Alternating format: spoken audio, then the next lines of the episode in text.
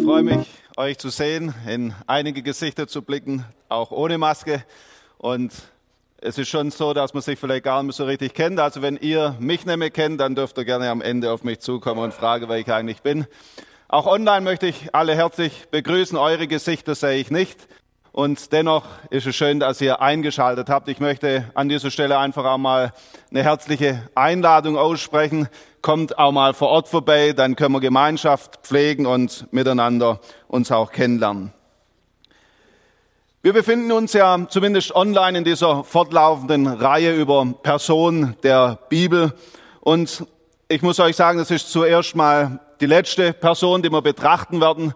Aber im Pastorenkreis haben wir empfunden, das war sehr wertvoll und wir werden es im Herbst nochmal fortführen. Ich persönlich fand es auch eine gute Zeit, so Personen intensiv anzuschauen. Heute ist ja Palmsonntag und da tut man sehr gerne eigentlich die Geschichte lesen vom Einzug nach Jerusalem. Werden wir heute nicht tun, aber werden trotzdem einem außergewöhnlichen Esel begegnen und seinem Reiter. Und ich lade euch ein, mit mir aus 4. Mose zu lesen, Kapitel 22, diese Geschichte, wo wir dem Biliam begegnen und auch der Frage nachgehen, was ist, wenn ein Esel zu uns spricht. 4. Mose, Kapitel 22. Und dort lesen wir das gesamte Kapitel, ist ein längeres Kapitel und dennoch glaube ich, lohnt es sich, das gesamthaft zu lesen. Vielleicht noch ein Hinweis, es ist ja nicht das Ende von der Biliam-Geschichte, es geht dann noch weiter in den nächsten Kapitel. Da möchte ich euch ermutigen, lest es ruhig noch zu Hause, da gibt es noch einiges zu entdecken. 4. Mose Kapitel 22. Danach zogen die Kinder Israel weiter und lagerten sich in den Ebenen Moabs jenseits des Jordans gegenüber Jericho. Und Balak, der Sohn Zippor, sah alles, was Israel den Amoritern angetan hatte.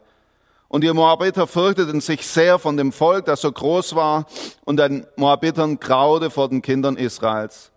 Und die Moabiter sagten zu den Ältesten der Midianiter, nun wird diese Horde abfressen, was um uns herum ist, wie ein Rind das Gras auf dem Feld abfrisst. Balak ab, der Sohn Zippors, war zu der Zeit König der Moabiter. Und er sandte Boden aus zu Biliam, dem Sohn Beos, nach Peter, das am Euphrat liegt, in das Land der Söhne seines Volkes, um ihn zu rufen und ließ ihm sagen, siehe, es ist ein Volk aus Ägypten gezogen, das bedeckt das ganze Land und liegt mir gegenüber. So komm nun und verfluche mir das Volk, denn es ist mir zu mächtig. Vielleicht kann ich es dann schlagen und aus dem Land vertreiben, denn ich weiß, wenn du segnest, der ist gesegnet, und wenn du verfluchst, der ist verflucht. Und die Ältesten der Moabiter gingen hin mit den Ältesten der Midianiter und hatten den Lohn des Wahrsagers in ihren Händen. Sie kamen zu Biliam und sagten ihm die Worte Balaks. Und er sagte zu ihnen, bleib über Nacht hier, dann will ich euch Antwort bringen, wie es mir der Herr sagen wird. Da blieben die Fürsten der Moabiter bei Biliam. Und Gott kam zu Biliam und sprach, wer sind diese Männer, die bei dir sind? Biliam antwortete Gott, Balak, der Sohn Zippors, der König der Moabiter, hat diese Botschaft zu mir gesandt. Sieh, ein Volk ist aus Ägypten gezogen und bedeckt das ganze Land. So komm nun und verfluche es. Vielleicht kann ich dann mit ihm kämpfen und es vertreiben. Gott aber sprach zu Biliam, geh nicht mit ihnen. Verfluche das Volk auch nicht, denn es ist gesegnet. Da stand Biliam am Morgen auf und sagte zu den Fürsten Balaks, geht zurück in euer Land, denn der Herr will es nicht gestatten, dass ich mit euch ziehe. Und die Fürsten der Moabiter machten sich auf, kamen zu Balak und sagten, Biliam weigert sich, mit uns zu ziehen. Da sandte Balak noch mehr und noch herrlichere Fürsten als jene waren. Als die zu Biliam kamen, sagten sie zu ihm, so lässt dir Balak, der Sohn Zippor, sagen, wehre dich doch nicht, zu mir zu ziehen. Ich will dich hoch ehren und alles, was du mir sagst, das will ich tun. Komm doch und verfluche mir dieses Volk. Biliam antwortete den Dienern Balaks, wenn mir Balak sein Haus voll Silber und Gold gäbe, könnte ich doch nicht das Wort des Herrn meines Gottes übertreten, um etwas Kleines oder Großes zu tun. Nun, so bleibt doch auch ihr diese Nacht hier, dass ich erfahre, was der Herr weiter mit mir reden wird. Da kam Gott in der Nacht zu Biliam und sprach zu ihm, sind die Männer gekommen, um dich zu rufen, so mach dich auf und sie mit ihnen. Doch nur was ich dir sagen werde, das sollst du tun. Da stand Biliam am Morgen auf, sattelte seine Eselin und zog mit den Fürsten der Moabiter. Ab der Zorn Gottes entbrannte darüber, dass er hinzog, und der Engel des Herrn trat in den Weg, um ihm zu widerstehen. Er aber ritt auf seine Eselin und zwei Knechte waren mit ihm. Und die Eselin sah den Engel des Herrn im Weg stehen mit seinem bloßen Schwert in seiner Hand, und die Eselin wich vom Weg ab und ging auf dem Feld. Biliam aber schlug die Eselin, um sie wieder auf den Weg zu bringen. Da trat der Engel des Herrn in den Pfad zwischen den Weinbergen, wo auf beiden Seiten Mauern standen. Als die Eselin den Engel des Herrn sah, drängte sie sich an die Mauer und klemmte Biliam an der Mauer den Fuß ein, und er schlug sie noch mehr. Da ging der Engel des Herrn weiter und trat an einen engen Ort, wo kein Weg war auszuweichen, weder zur rechten noch zur linken. Und als die Eselin den Engel des Herrn sah, fiel sie unter Biliam auf ihre Knie. Da entbrannte der Zorn Biliams und er schlug die Eselin mit dem Stecken. Da tat der Herr der Eselin den Mund auf und sie sagte zu Biliam, was habe ich dir getan, dass du mich nun dreimal geschlagen hast? Biliam sagte zu der Eselin, weil du Mutwillen mit mir treibst. Ach, dass ich doch ein Schwert in der Hand hätte, ich wollte dich erschlagen. Die Eselin sagte zu Biliam, bin ich nicht deine Eselin, auf der du geritten bist von jeher bis auf diesen Tag? War es denn je meine Art, dir so etwas anzutun? Er sagte, nein. Da öffnete der Herr dem Biliam die Augen, dass er den Engel des Herrn im Weg stehen sah mit einem bloßen Schwert in seiner Hand, und er neigte sich und fiel nieder auf sein Angesicht. Der Engel des Herrn sprach zu ihm, Warum hast du deine Eselin nun dreimal geschlagen? Sieh, ich bin ausgegangen, um dir zu widerstehen, denn dein Weg ist verkehrt vor mir. Und die Eselin hat mich gesehen und ist mir dreimal ausgewichen. Sonst, wenn sie nicht vor mir ausgewichen wäre, hätte ich dich jetzt erschlagen und sie am Leben erhalten. Da sagte Biliam zu dem Engel des Herrn, ich habe gesündigt, denn ich habe es nicht gewusst, dass du mir auf dem Weg entgegenstandst. Nun, wenn es dir nicht gefällt, will ich wieder umkehren. Der Engel des Herrn sprach zu Biliam, zieh hin mit den Männern, aber nichts anderes, als was ich zu dir sagen werde, sollst du reden. So zog Biliam mit den Fürsten Balaks. Als Balak hörte, dass Biliam kam, zog er aus ihm entgegen nach der Stadt der Moabiter, die an der Grenze des Arnon liegt, an der äußersten Grenze. Und Balak sagte zu Biliam, habe ich dich nicht zu dir gesandt, um dich rufen lassen? Warum bist du denn nicht zu mir gekommen? Meinst du, ich könnte dich nicht ehren? Biliam antwortete Balak, siehe, ich bin zu dir gekommen, aber wie kann ich etwas anderes reden, als was mir Gott in den Mund gibt? Das muss ich reden.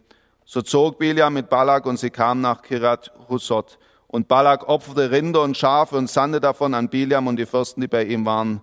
Und am Morgen nahm Balak den Biliam und führte ihn auf die Höhen Baals hinauf, damit er von dort das äußerste Ende des Volkes sehen konnte. Was für eine Geschichte. Ich finde sie packend. Und ich muss sagen, sie gilt auch bis heute, hat sie uns was zu sagen. Und dennoch ist sie auch gar nicht so ganz einfach zu verstehen. In der aufgeklärten Welt, in der wir heute leben, da neigen wir schnell dazu, so eine Begebenheit als ein Märchen abzutun. Eine sprechende Eselin. Wie soll das funktionieren?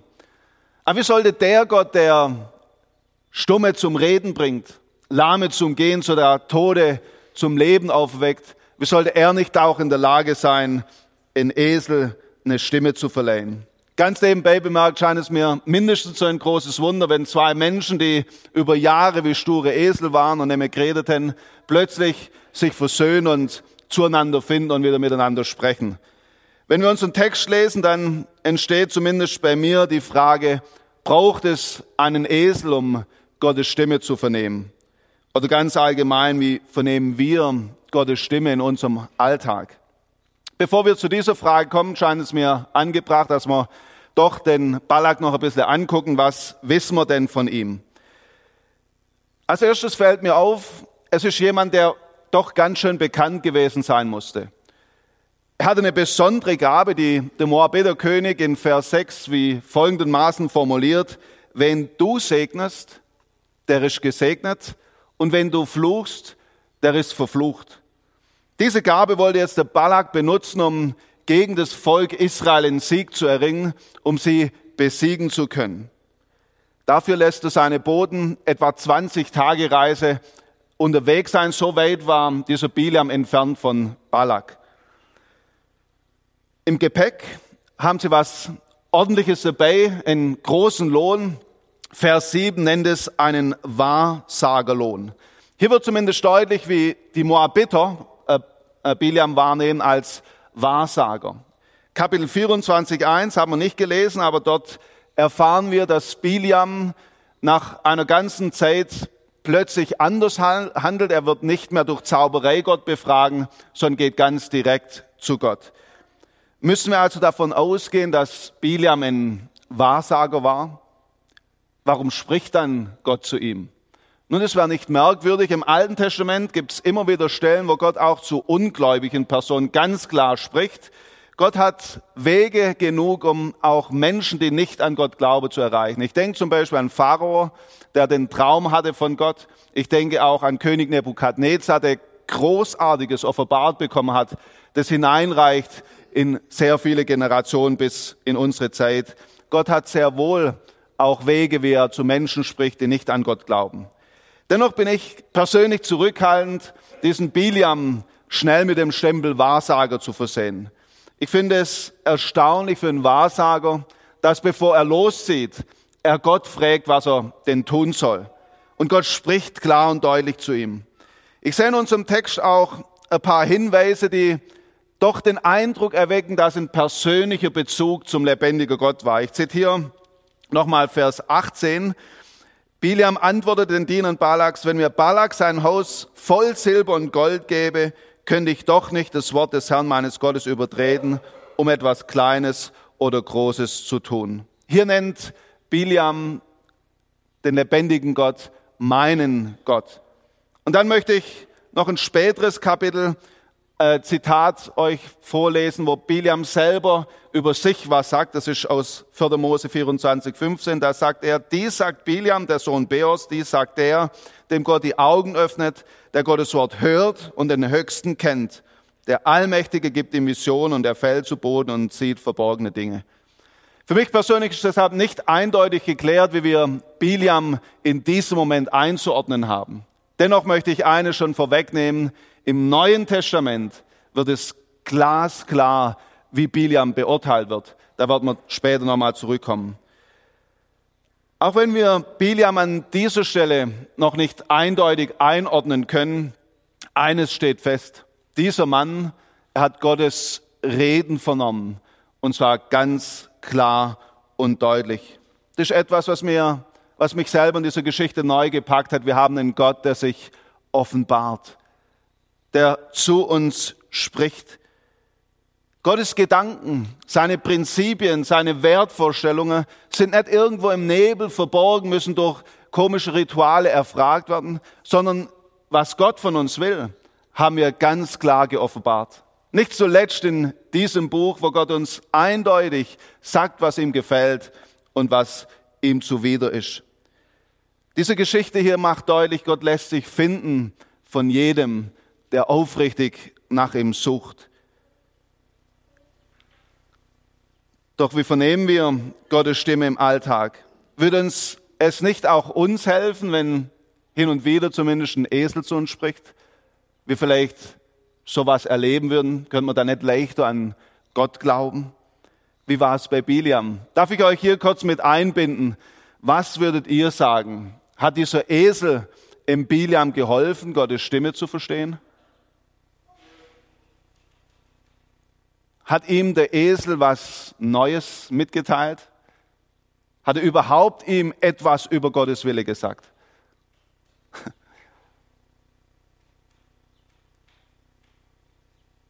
Jemand schüttelt den Kopf, ihr dürft ruhig laut sein, man sieht euer Gesicht im, im Online. Also, nicht direkt, ja. Also ich sehe hier, dass der Esel überhaupt eigentlich nichts Neues vermittelt. Aber konnte Biliam wissen, was Gott von ihm will? Ist es nicht so, dass Gott mal sagt, geh, mal geh nicht? Das ist doch merkwürdig, oder? War es nicht sehr verwirrend für diesen Biliam? Nun, wenn man oberflächlich das Ganze liest, kann durchaus den Eindruck entstehen, hier ändert Gott seine Meinung. Aber in der gesamten Begebenheit ändert Gott seinen Willen nicht. In keiner Weise. Das Anliegen Gottes war und bleibt von Anfang bis Ende das gleiche. Er möchte nicht, dass ein gesegneter Gottes mit einem Fluch belegt wird. Hat der Esel im Bilam eine neue Botschaft gebracht? Wurde der Wille damit klarer?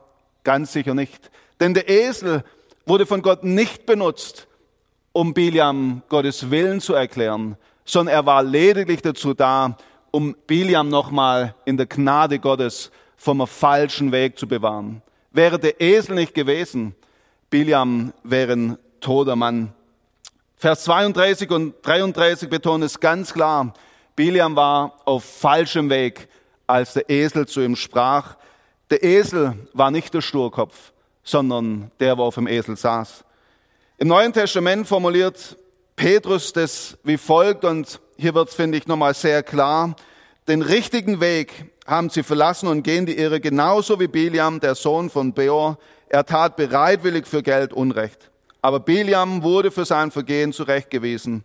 Ein Esel war es, der mit menschlicher Stimme zu ihm sprach und den Propheten hinderte, sein wahnwitziges Unternehmen auszuführen. Hier wird sehr klar, Biliam wusste, was er zu tun hatte. Er durfte Gottes Reden klar vernehmen, aber Biliam hatte Geld gerochen. Seine Reise hatte nur ein Ziel.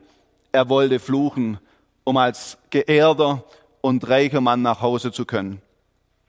Warum aber erlaubt ihm dann Gott doch, diese Reise zu machen? Ich möchte an dieser Stelle gerne Peter Bruderer zum Wort kommen lassen, der ein sehr wertvoller Vortrag zu Biliam gehalten oder einen Artikel geschrieben hat.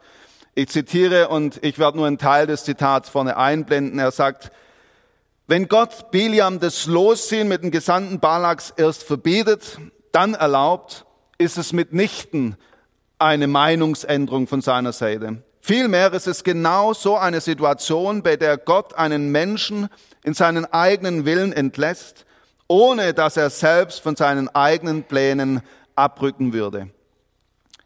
Diese Geschichte von Biliam zeigt eben gerade nicht einen wankelmütigen Gott, sondern einen, der mit klarer Voraussicht, mit hartnäckiger Liebe, ewiger Verlässlichkeit und großer Entschlossenheit handelt.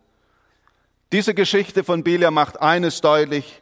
Wir haben einen Gott, der zu uns spricht. Wer ihn sucht, der bekommt Antwort.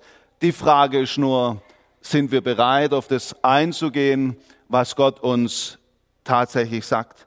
Und so steht Biliam tatsächlich für jemand, der Gottes Stimme vernommen hat, aber nicht bereit war, auf das einzugehen, was Gott ihm sagen wollte.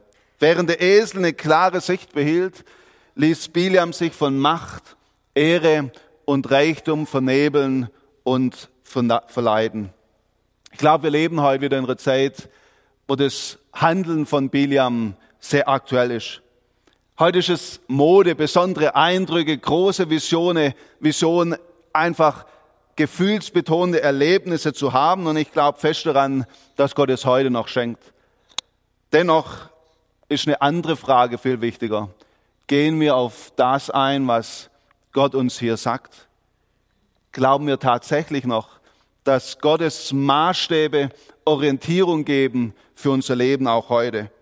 Scheint heute geradezu Mode zu sein, die Prinzipien Gottes in Frage zu stellen. Das kann doch heute nicht mehr gelten. Die Zeiten haben sich verändert. Da müssen wir doch auch Gottes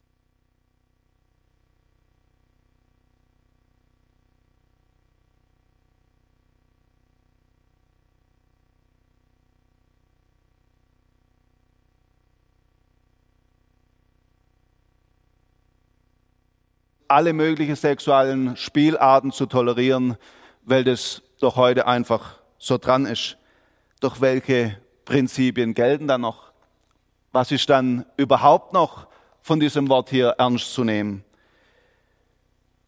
Unsere Geschichte macht gerade das Gegenteil deutlich. Gottes Prinzipien ändern sich nicht. Er steht zu seinem Wort. Falsch bleibt falsch und wahr bleibt wahr. Ich möchte das auf verschiedene Lebensbereiche anwenden. Noch heute gelingt erfüllte Sexualität in dem göttlichen Rahmen, welches Gott gesetzt hat, nämlich in der Ehe. Dort finden wir Schutz, Halt, Vertrautheit, die es braucht, um zur Einheit zu verschmelzen nach Leib, Seele und Geist. Weil dem so ist, müssen Christen Gott überhaupt nicht nach seinem Willen fragen, wenn sie sich als Christen verlieben in einen Ungläubigen. Denn Gottes Wort macht sehr deutlich, so eine tiefe Einheit, wie die Ehe es darstellt, kann doch nicht gelingen, wenn man völlig unterschiedliche Identitäten hat. Licht und Finsternis können sich niemals finden. Das ist unmöglich und erst recht nicht binden. Gottes Wort kann aber Herzen verändern. Deshalb möchte ich, möchte ich den Rat weitergeben, wenn, wenn man sich schon verliebt, in so jemandes passiert, dann bete doch, dass Gott ein Herz verändert, denn das kann Gott tun. Aber bis es soweit ist, gilt es jeden Versuch, eine tiefere Annäherung zu meiden. Die Medien, unser Umfeld, die möchten uns täglich weismachen, dass es sich lohnt, Geld und Besitz anzuhäufen, materielles zu sammeln.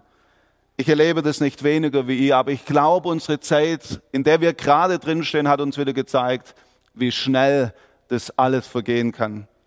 Toleranz ist heute das große Schlagwort. Doch leider wird Toleranz oft so verstanden, dass es dann auch keine Prinzipien mehr geben darf. Ab damit verlieren wir alles. Als Christen sind wir bereit, andere stehen zu lassen, die auch eine völlig andere Meinung und Wertvorstellung haben wie wir. Wir begegnen ihnen in Liebe. Aber wir geben unsere biblischen Prinzipien nicht auf. Das bedeutet nicht, dass wir in der heutigen Zeit nicht ringen sollen, wie wir Gottes Wort so auslegen, dass es verstanden wird, auch von Menschen in dieser Zeit. Aber wir stehen zu Gottes Prinzipien. Es bleibt gestern und heute bis in alle Ewigkeit. Haben wir den Mut, auch als intolerant zu gelten, wenn wir für Gottes Prinzipien einstehen?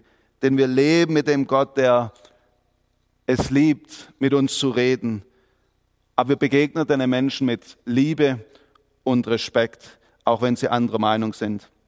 Ist es nicht ein gewaltiges Vorrecht, immer Gott dienen zu dürfen, der wirklich zu uns spricht?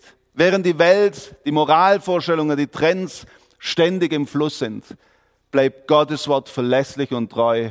Wir haben ein sicheres Fundament. Ich möchte uns ermutigen, lesen wir wieder dieses Wort und handeln wir danach. Nicht immer wird es so spektakulär oder nur selten so spektakulär zugehen wie bei Biliam und dem Esel, dafür aber wirkungsvoll, wenn wir darauf eingehen.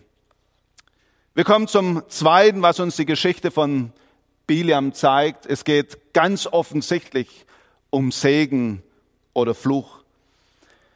Nun, für Menschen wie König Balak, da war der Fluch etwas, das andere Menschen treffen kann, vielleicht in Krieg, vielleicht ähm, Krankheit, im schlimmsten Fall sogar der Tod.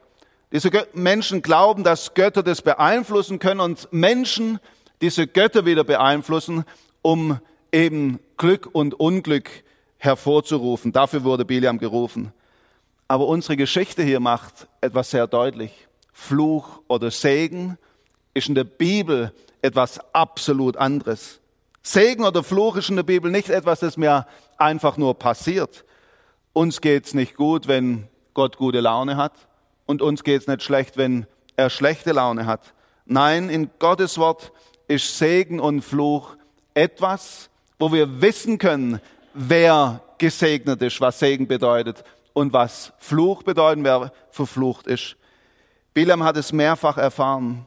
Gottes Segen ist an seine Zusage gebunden. Die Zusage Gottes an sein Volk geht zurück bis an Abraham. Dort wird ihm verheißen in 1. Mose Kapitel 12, ich will dich segnen und du sollst ein Segen sein. Wie sehr Gott sich an dieses Versprechen bindet, davon zeugt diese Geschichte von Biliam. Biliam hat alles versucht, das Volk zu fluchen, aber es gab keinen Weg, das Volk Gottes, das auserwählte Volk mit einem Fluch zu belegen. Wir stellen fest, wer unter dem Segen Gottes steht, kann durch äußere Umstände keinen bleibenden Schaden erleben. Es kann sich alles Böse versammeln gegen die, die mit Gott leben, aber sie können uns nicht aus der Hand Gottes ziehen. Gilt es nur damals und nur diesem Volk? Oder gibt es auch für uns einen Weg, zu den Gesegneten Gottes zu gehören? Ja, das ist das Evangelium, die frohe Botschaft, dass auch für uns einen Weg gibt, wo wir dazugehören dürfen. Der Galaterbrief erzählt eine Linie von dieser Verheißung, die Abraham gegeben wurde, bis zu uns, die heute Morgen hier anwesend sind oder auch zuschauen. Ich möchte das zitieren, was dort steht. Da lesen wir, von diesem Fluch des Gesetzes hat Christus uns freigekauft, indem er an unserer Stelle den Fluch auf sich nahm, denn es steht geschrieben, wer am Kreuz hängt, der ist verflucht. So soll der Segen, den Abraham erhielt durch Jesus Christus, zu allen Völkern kommen, damit wir durch den Glauben den zugesagten Geist empfangen. Wer ist also laut Gottes Worten gesegneter? Zuerst mal nur ein einziger, Jesus Christus. Dank ihm öffnet sich aber auch für uns eine Tür, wie auch wir Gesegnete Gottes werden und zum Segen für andere, weil Jesus Christus den Fluch trug, die Trennung. Das ist nämlich, was die Bibel unter Fluch versteht, nämlich nur eine schlicht und ergreifend, die Trennung vom lebendigen Gott. Jesus Christus hat die Verbindung hergestellt. So ist jeder, der sich mit Jesus Christus verbindet, ein Segensträger und verbunden mit dem Segensträger. Darf ich an dieser Stelle eine Einladung aussprechen? Willst auch du ein gesegneter Gottes sein? Dann leg dein Leben in die Hände von Jesus. Bring deine Schuldestrände ihm und erlebe, dass Jesus Christus es trägt und für immer beseitigt. Wir nie mehr Angst haben müssen vom Fluch. Halte dich aber dann auch glaubend an die Zusage Gottes und leb mit dieser Gewissheit, ich will dich segnen und du sollst ein Segen sein. Leider hat Biliam das nicht verstanden. Er hat gedacht, er hätte, er, er hätte, oder es wäre ihm verfügbar, Segen und Fluch. Für mich persönlich ist es eine erschreckende Warnung in dieser Geschichte. Biliam hat Gottes Reden so deutlich vernommen aber er entschied sich für Reichtum und Ehre. Ich persönlich entdecke diese Biliam-Art bis heute auch in jedem von uns. Die Liebe zum Geld, das Streben nach Ehre steckt auch in uns Christen noch drin. Oder ist auch für uns eine Gefahr, so muss ich sagen.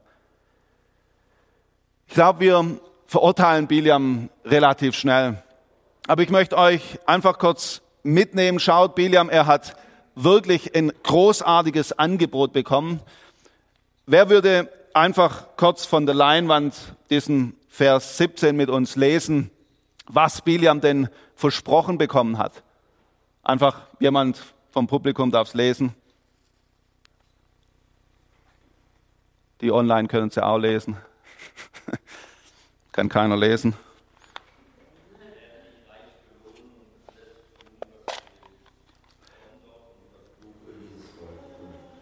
Ja, also ich finde, es ist schon der Hammer, was Biliam hier angeboten bekommt. Also da ist der König, der ihm verspricht, du kannst alles bekommen, was du willst. Und Ehre gibt's auch noch dazu. Das ist das, was Biliam versprochen bekommen hat. Ja, was ist die Alternative? Ich möchte mit dieser vielleicht ein bisschen alten Bibel die Alternative darstellen. Die Alternative bestand darin, dass er Gottes Zusagen bekommen hat, sein Wort. Jemand sein zu dürfen, der Gottes Wort vernimmt und in seinem Leben erlebt. Aber wenn wir jetzt das angucken, müssen wir doch schon sagen, was für ein erbärmlicher Vergleich. Was habe ich davon, wenn ich nach diesem Wort hier lebe, mein Leben danach richte? Ich möchte euch nur ein paar wenige Beispiele sagen, was wir davon haben. Gottes Wort verspricht uns zum Beispiel, ich bin bei euch alle Tage bis ans Ende der Zeit. Sorgt euch um nichts, denn ich sorge für euch. Fürchtet euch nicht. Oder noch viel, viel mehr, meinen Frieden gebe ich euch. Aber verglichen mit dem hier, meine ich, stehen auch wir im Alltag immer wieder vor der Frage, was möchte ich wählen? Immer wieder scheint es so, als hätte die Welt uns doch mehr zu bieten, wie das, was in diesem Buch drin steckt. Das hat am Ende auch Biliam verführt, aber sein Glück war nur von sehr kurzer Dauer. Dem Beispiel Biliams gegenüber stehen Tausende und Abertausende von Menschen, die für sich entschlossen haben, und ich stehe zu den Verheißungen Gottes und erleben, dass sie Gesegnete Gottes sind. Sie können es bezeugen, bei Jesus gibt es mehr als alle irdische Schätze. Ich möchte heute Vormittag nur ein Beispiel herausgreifen, wo ich selber erst kürzer wieder erleben durfte, was es bedeutet, einer zu sein, der gesegnet ist von Gott. Frieden im Herzen zu haben. Es war vor kurzem, als ich den Auftrag erhielt, die Beerdigung von Esther Schütz zu halten, da durfte ich etwas von dem erhaschen, wie reich man gesegnet ist, wenn man an Gottes Zusage festhält. Ich glaube, wir können das nur leicht erahnen, wie schmerzvoll das sein muss, wenn man nach 50 Jahren Ehe mit jemandem, den man eh nicht geliebt hat, so zusammengeschmolzen war, von jetzt auf nachher ohne ein Abschiedswort getrennt wird. Was gibt da noch halt? Schöne Worte, ein großer Schatz, ein Hammerhaus, Ehre und Ruhm. Das wird da von jetzt auf nachher zum Plunder. Aber der Segen Gottes hat auch hier noch Bestand. An diesem traurigen Tag, wo es galt, Abschied zu nehmen, da standen wir am offenen Grab. Einer nach dem anderen ging dran vorbei, der Posaunenchor hat gespielt und plötzlich habe ich meine Ohren nicht getraut. Ich hörte, wie unser lieber Dieter anfing zu singen. Zu singen am offenen Grab seiner geliebten Frau. Wie ist das möglich? Dafür gibt es für mich nur eine Antwort des Segen Gottes. Den Verbund mit Jesus leben wir mit dem, der auch im Angesicht des Todes uns eine Zuversicht vermitteln darf. Weil wir verbunden sind mit dem, der Gegenwart und Zukunft verbindet. Das ist das, was aus dem Segen Gottes entspringt. Ich möchte uns heute die Frage vorlegen, ist es wert, den Segen Gottes zu verspielen für den kurzen Genuss, den die Welt uns bietet? Haben wir vielleicht auch das Geld lieb gewonnen? Den kurzen Spaß mehr als die Ehre Gottes? Sind es vielleicht unsere Freunde, die uns abhalten wollen vom Segen Gottes? Ich wünsche mir, dass wir gerade heute diese Stimme Gottes hören, wenn wir vielleicht auch auf so einem Biliamsweg sind und wieder neu vernehmen, dass es wirklich Segen bringt, auf die Worte Gottes einzugehen. Vermutlich wird Gott bei uns keinen Esel benutzen, aber vielleicht einen Ehepartner. Vielleicht so eine schwache Predigt im Internet, vielleicht aber auch einen sturen Arbeitskollegen. Das Segen, den Gott uns schenkt in Jesus Christus, mag in den Augen der Welt so billig aussehen, aber er ist mehr wert wie jeder Schatz dieser Welt. Was macht es raus für ein paar Jahre, vielleicht Verachtung zu erleben, vielleicht sogar Schläge wie der Esel, dafür aber ein Beschenkter Gottes zu sein? Schauen wir nicht auf den verführerischen Berg, der immer wieder vor unsere Augen aufgetürmt wird, sondern schauen wir hinein in dieses Wort Gottes. Ich weiß, es ist oft gar nicht so einfach, weil vieles noch auf uns wartet. Aber der Tag wird kommen und wir werden den Mund vor Staunen nicht mehr zubekommen. Nun, es gäbe noch manches zu sagen, aber Zeit habe möchte ich noch ganz kurz auf den letzten Punkt eingehen. Das Interessante an der Geschichte von Biliam ist nämlich, das Ende ist nicht der Schluss. Ihr dürft gern, gern selber mal nachlesen. Unsere Geschichte endet zuerst in Kapitel 24, 25 mit dem Satz, und Biliam machte sich auf und ging und kehrte an seinen Ort zurück. Und Balak zog auch seines Weges. Er konnte also nicht fluchen und ging scheinbar mit leeren Händen nach Hause. Aber das ist nicht das Ende. Vor seiner Rückreise wird Biliam zum Verführer. Das ist das klare Bild, welches das Neue Testament zeichnet. Im Neuen Testament, in verschiedenen Stellen, Judas Offenbarung, Petrus wird Biliam immer als Beispiel für einen falschen Prophet ver verwendet. Bereits in Kapitel 25 sind wir wieder beim Volk Israel und wir stellen plötzlich fest, es ist ein Götze im Spiel.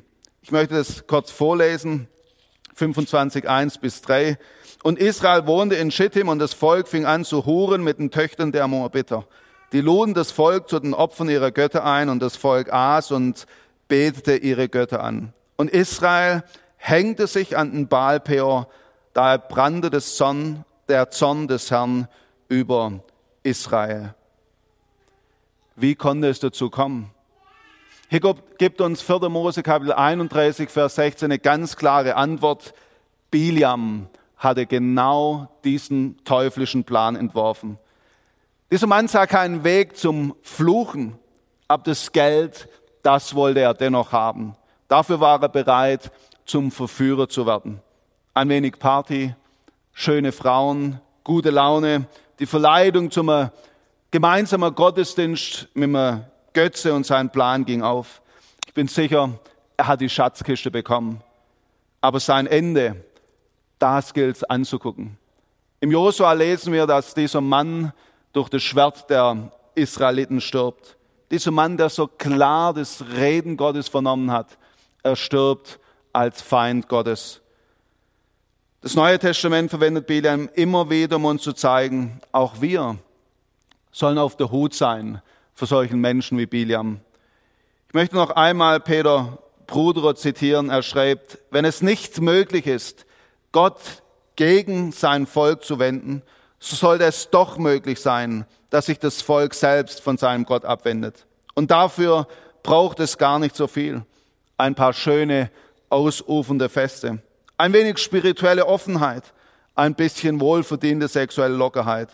Das Volk ahnte nicht, was sein Verhalten für neue Abhängigkeiten und Gebundenheiten mit sich bringen wird. Und es ahnte auch nicht, dass es der klaren Strategie des Feindes auf den Leim geht. Das Resultat dieser neuen religiösen und sexuellen Lockerheit ist letztendlich eben nicht Freiheit, sondern eine neue Abhängigkeit. Israel begab sich unter das Joch des Baal Peor. Es gibt vieles, was uns heute den Segen Gottes streitig machen möchte. Wie dankbar bin ich ganz persönlich für solche Geschichten in Gottes Wort, die uns zeigen, es lohnt sich bis ans Ende zu sehen, immer wieder. Und dann bis ans Ende auch treu zu sein. Freiheit, wirkliche Freiheit gibt es nicht in dieser Welt, sondern nur unter einem Joch. Unter dem Joch von Jesus Christus, er ist leicht und sanft und seine Knechtschaft führt nicht in die Zerstörung, sondern führt uns in den Segen Gottes und wir dürfen Gesegnete sein. Deshalb möchte ich ermutigen, halten wir uns an Jesus und es kommt gut. Was für eine Geschichte. Wir haben vielleicht bemerkt, der Esel sah klarer wie sein Herrn. Während Biliam stur seine Reise durchzog, erkannte der Esel, dass Gott zu fürchten ist. Weiter durften wir sehen, wir benötigen keinen sprechenden Esel, um Gottes Willen zu, er zu erkennen. Wir dürfen hier hineinsehen. Hier haben wir alles offenbart, was wir wissen müssen über Gottes Willen. Die Geschichte von Biliam stellt uns aber auch vor eine ganz entscheidende Frage. Was ist dir, was ist mir des Segen Gottes wert? Im Moment kann es oft so aussehen, als ob die Welt mehr zu bieten hätte. Doch der Schein ertrügt gewaltig. Hier möchte ich Mut machen, wenn Gottes Wort heute dich ganz persönlich getroffen hat. Dann geh nicht so nach Hause und bleib auf deinem Weg, sondern such jemanden, mit dem du gemeinsam beten kannst, dem du vertraust und lade ab, was dich hindert, als Segensträger Gottes unterwegs zu sein. Trotz allem Ernsten steckt in dieser Geschichte aber auch eine enorme Ermutigung. Und damit möchte ich ganz bewusst enden. Gott ersteht zu seinen Auserwählten. Trotz so vielen Versuchen war es in Bilam überhaupt nicht möglich, das Volk Israel mit einem Fluch zu belegen. Das macht für mich deutlich, wir sind geborgen in den Händen des lebendigen Gottes bleiben wir fest verbunden mit Jesus. Vertrauen wir ihm, dass er uns durchträgt bis ans Ende. Wenn Gott segnet, der ist gesegnet und darf ein Segen sein. Was möchtest du heute mitnehmen? Vielleicht ist nur ein Gedanke. Dann behalte diesen, bewege ihn in deinem Herzen und rede mit Gott drüber. Vielleicht war es eine Ermutigung, vielleicht eine Ermahnung. Jesus möchte nur eins. Er möchte uns segnen und zum Segen setzen. Ich möchte euch eine kurze Zeit geben, vielleicht selber ganz bewusst vor Gott zu stehen, vielleicht die Frage zu bewegen, wo euch getroffen hat, oder auch zu danken. Und dann werde ich noch beten.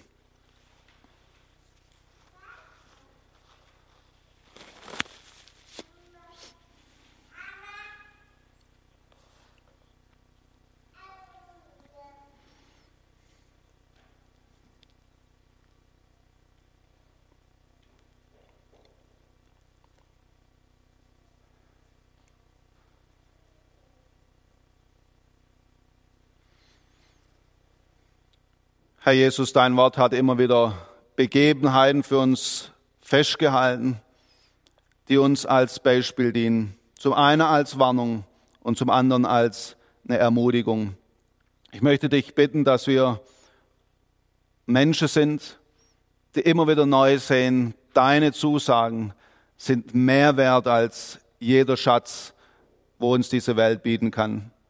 Bitte sprich du hinein in mein Leben, wo ich auch auf so einem Weg vielleicht unterwegs bin, ohne es wirklich zu sehen, wo ich wieder beginne, Dinge lieb zu haben, lieber zu haben wie dich und dein Wort. Ich bitte dich aber auch, dass du uns neu die Augen dafür öffnest, was für ein Reichtum wir bei dir haben. Dass wir immer wieder neu staunen und anbeten und dass wir festhalten an deine Zusagen, auch in schwierige Zeiten, bis zu dem Tag, wo wir dich sehen dürfen. Danke, Herr Jesus, dass du selber in uns lebst und dass du uns die Kraft gibst, auch im Alltag zu bestehen. Bewahre uns davor, selber hier irgendwas zu unternehmen, sondern halt uns einfach ganz nahe bei dir.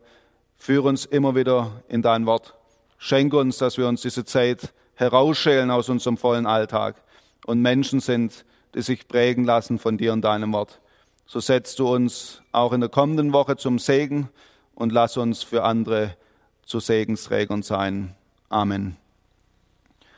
Ja, wenn jemand eine Frage noch hat oder ein Anliegen, ein Gebet wünscht, dafür habe ich sehr gerne Zeit. Ich wünsche euch eine gute Woche. Auf Wiedersehen.